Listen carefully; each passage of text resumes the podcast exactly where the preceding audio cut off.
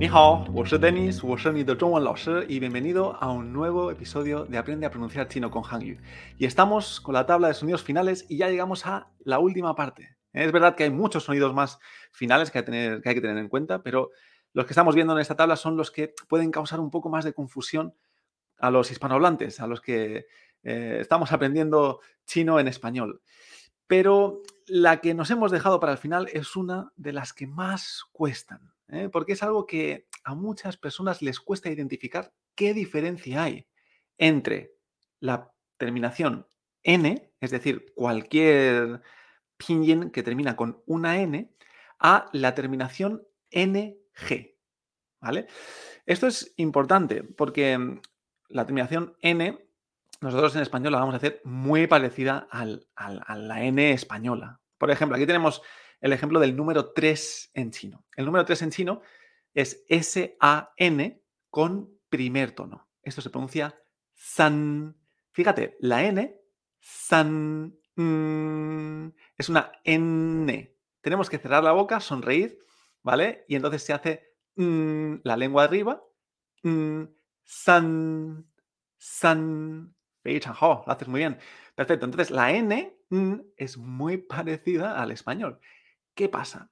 Que tenemos también la NG. Y la NG, cuidado. Hay muchos que me dicen y me hacen un final porque ven una G y piensan que hay que hacer algún tipo de sonido final después de la N. Pero no.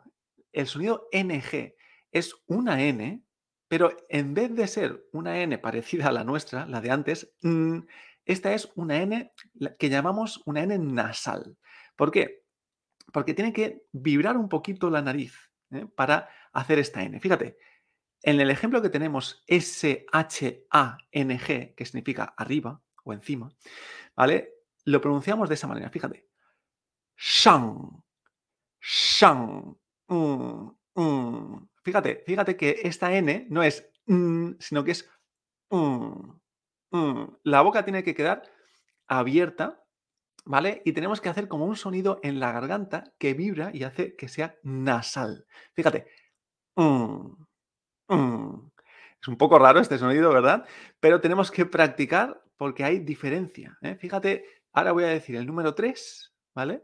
Que es con N normal, san, y la palabra arriba o encima, que es con NG. Shang, shang, san, shang. ¿Eh? Entonces hay una diferencia entre terminar con N mm, a terminar con NG. Mm, mm, Para muchos es muy difícil ver esta diferencia, ¿eh?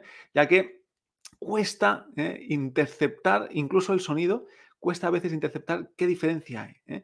Pero después de práctica, después de escuchar a muchas personas chinas, audios y seguir practicando en el idioma, veremos más claramente. Empezará, nuestros oídos empezará a entrenar para ver la diferencia entre la N mm, y la NG. Mm, mm, ¿eh? Perfecto, pues hasta aquí hemos visto todos los sonidos que tenemos que tener en cuenta en el chino mandarín. Hemos visto todos los sonidos iniciales, ¿eh? la tabla po, po, mo, y todos los sonidos finales, incluyendo las vocales y diferentes combinaciones entre vocales y vocales y consonantes, y todas las excepciones ¿eh? para pronunciar correctamente el chino mandarín. ¿Qué veremos a partir de ahora?